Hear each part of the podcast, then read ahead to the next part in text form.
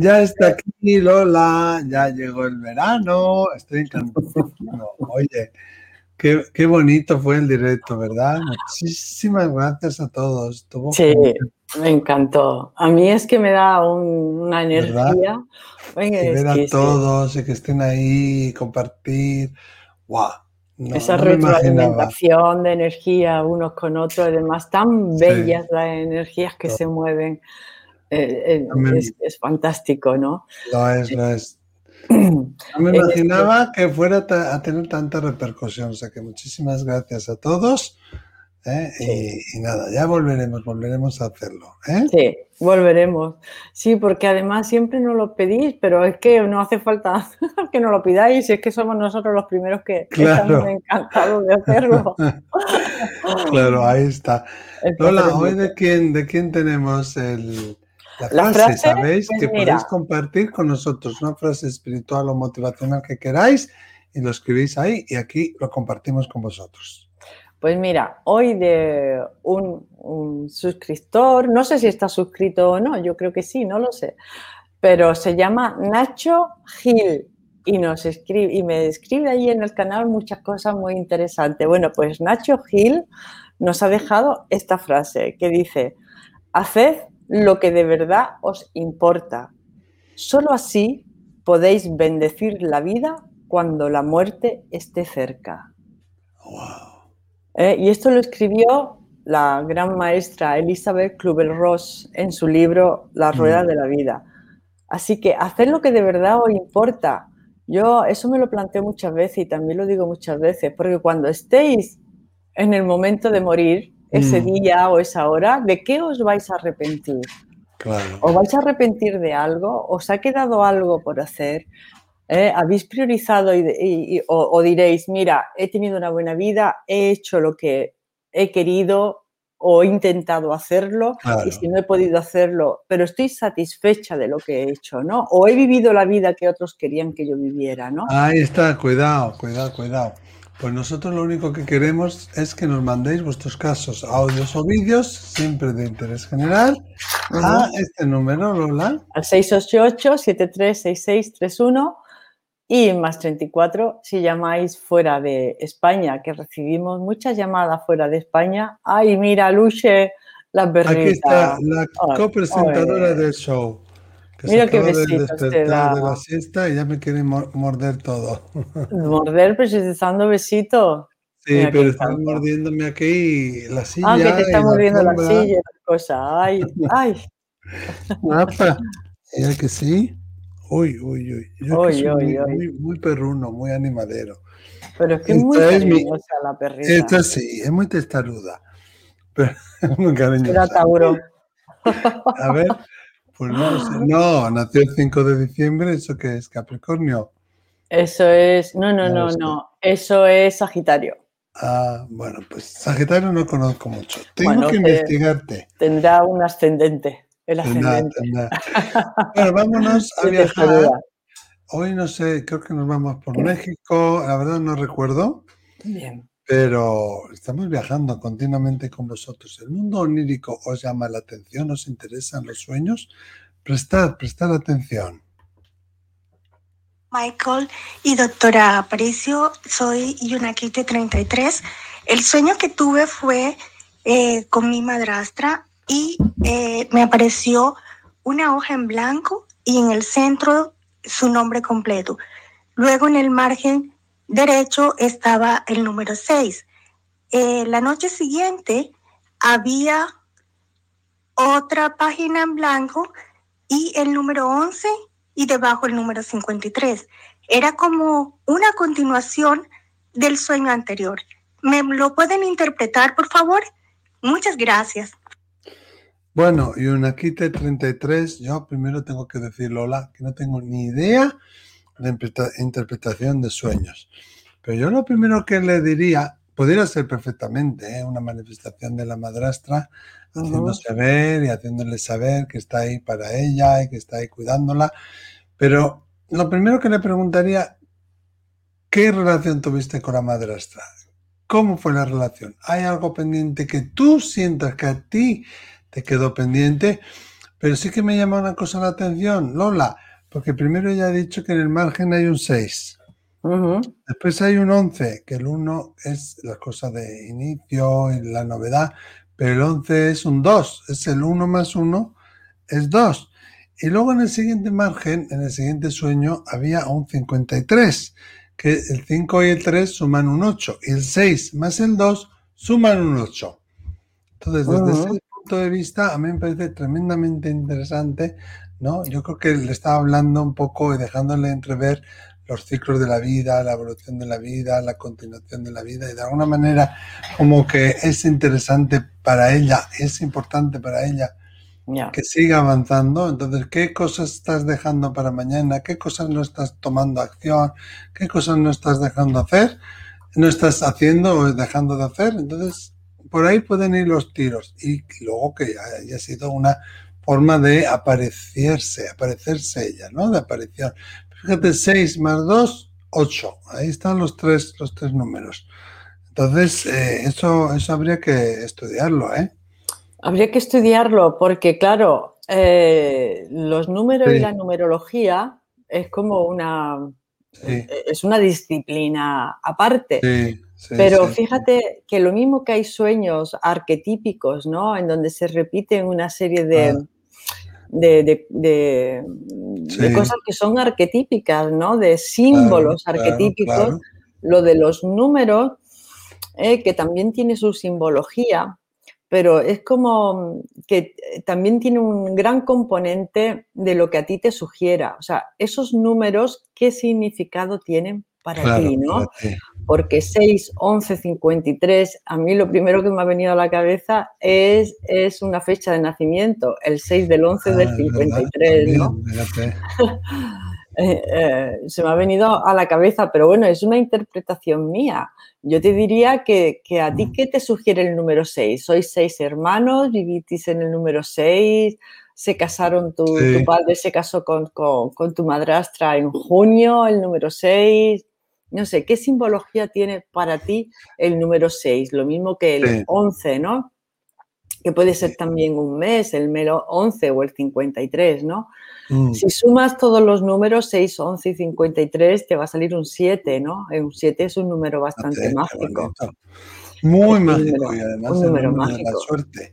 Pero fíjate, Lola, que la cara de la madrastra aparecía en el centro de la hoja. Hay una hoja El nombre, el nombre. ¿El nombre era o la cara? ¿El nombre? El nombre, el nombre de la madrastra. El nombre de la madrastra, o sea, un, folio en blanco es como un lienzo en blanco, en donde tú puedes plasmar tu creatividad. Claro. Mm. hay mucho por escribir, mucho por hacer. Sin embargo, esa madrastra seguramente tiene más eh, importancia en tu vida de la que tú le quieres dar, porque aparece centrada, aparece en el centro de una hoja en blanco donde no hay nada más. Donde nada más es importante, solo ella. Entonces es como que te está diciendo, mírame, estoy aquí y si hubiera algo que trabajar, si hubiera algo que hacer, que hablar, pues aparece ella ahí como de alguna manera eh, señalando, ¿no? Que ella necesita o requiere de eso, ¿no? Sí, es muy, esa, tensión ¿eh? como, como diciendo algo así como, como lo que tú dices, ¿no? Mírame, eh, mm. o, tú mismo inconsciente te está diciendo, oye, aquí hay algo importante, ¿no? No sé. que quedaron por hacer, porque está en blanco la hoja. Está en blanco, efectivamente. ¿eh? es como darle una oportunidad, como, como la, observar la importancia que esa mujer eh, causó en tu vida, eh, eh, si te crió, si te educó, si te dio amor, si, si te dio una familia.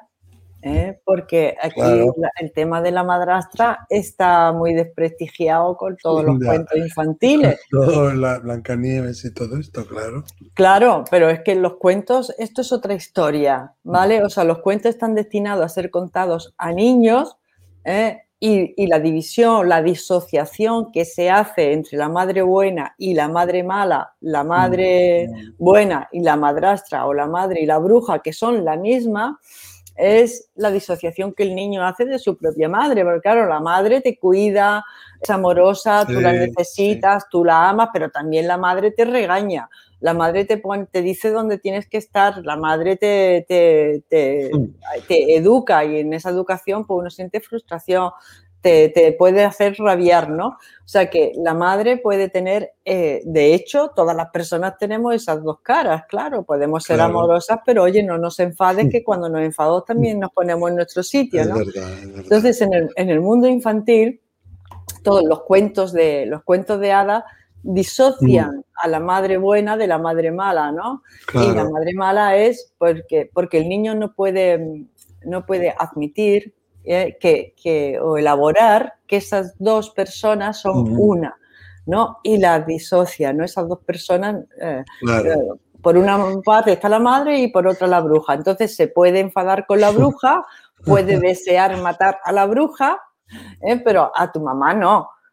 Y por eso hace esa, esa, disociación. ¿no? Ahí, esto es muy buen análisis, Lola. Buenísimo. Y, cómo los, los, cuentos infantiles te dan, al niño le dan una solución a su psique, a su psicología, a los conflictos que en ese momento los niños están pasando, ¿eh? con la disociación de la madre, de la madre buena con la madre, con la madre mala, y como tanto en Blancanieves como en Cenicienta, ¿eh? como eso en la evolución de la persona al niño se le da la, esperanza de que el día que salga de la casa, el día que forme su mm. propia familia, porque siempre acaban casándose con el príncipe y se quedan ahí, pero claro, te casas para salir del hogar y formar tu propia familia, ¿no? Ahí empezarás. ¿Cuántas veces yo he pensado cómo, cómo comprendo a mi madre después de haber tenido a mi hija, ¿no? siempre, siempre pasa.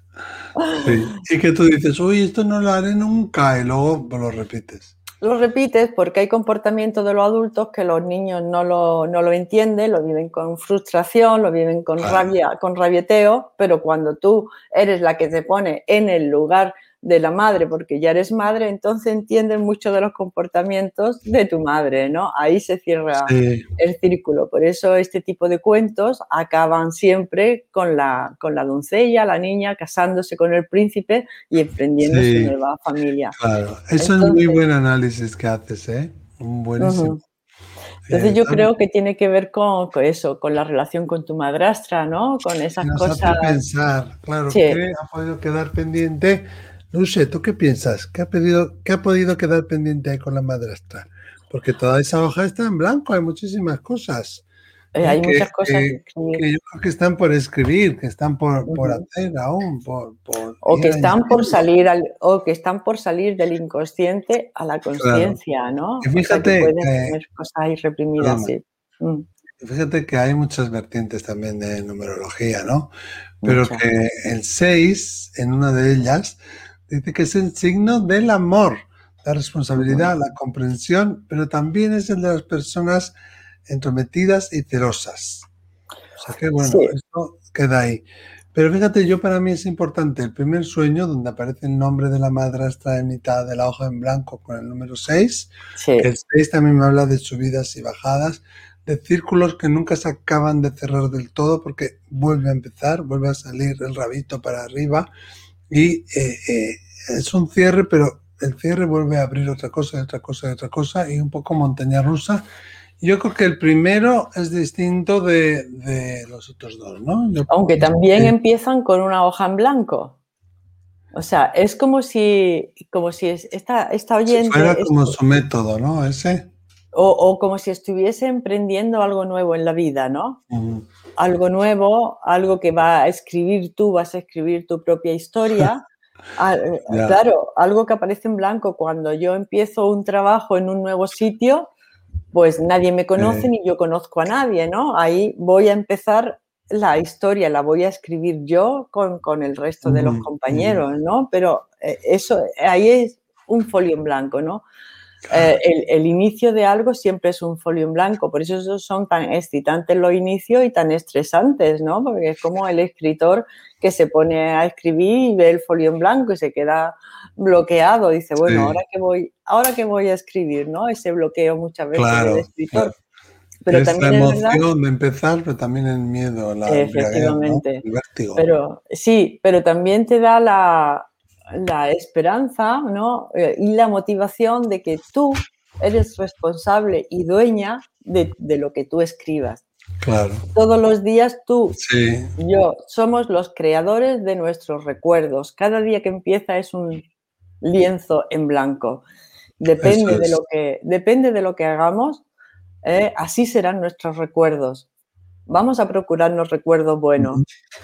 No vamos a procurarnos recuerdos malos, más de lo que la vida te da, claro. Si la vida te da y te sucede algo, pues bueno, pero ¿cómo si la vida te da limones, haz limonada, ¿no? Exactamente. ¿Cómo gestionas tú eso? Eso lleva, eso conlleva un trabajo emocional y eso es trabajarse a uno mismo, eso es conocerse a uno mismo. Muchísimo, claro. Y, no es fácil, tiene ciertas, bueno, pues dificultades, ¿no? Que a veces nos cuesta ver. Efectivamente. En fin. en fin, el vértigo. Yo creo que esta amiga está empezando, que no lo ponga, que no lo escriba. Si estás empezando una etapa nueva, bien porque estás saliendo con alguien, porque te vayas a casar o porque tengas uno. Digo te vayas a casar porque escribe el nombre de la madrastra, ¿no? Bueno, la madrastra en un momento determinado también entró en tu vida, ¿no? Claro. Eh, o sea que déjanos en los comentarios o, los amigos nos dejen en los comentarios lo que ellos piensan. eso iba a decir yo justo que por qué no nos escriben los amigos, los seguidores, qué es lo que pensáis que significa este sueño. ¿Vosotros qué le diríais a esta compañera? ¿Qué significado le veis? Oye, si hay alguien ahí que sea experto en sueños, que nos quiere echar un cable, pues nosotros encantadísimos. Total. Oye, eh, que nada, volvemos enseguida. En otro déjame contarte un saludo también de Luce. Un beso a todos. Gracias. Adiós, amigo.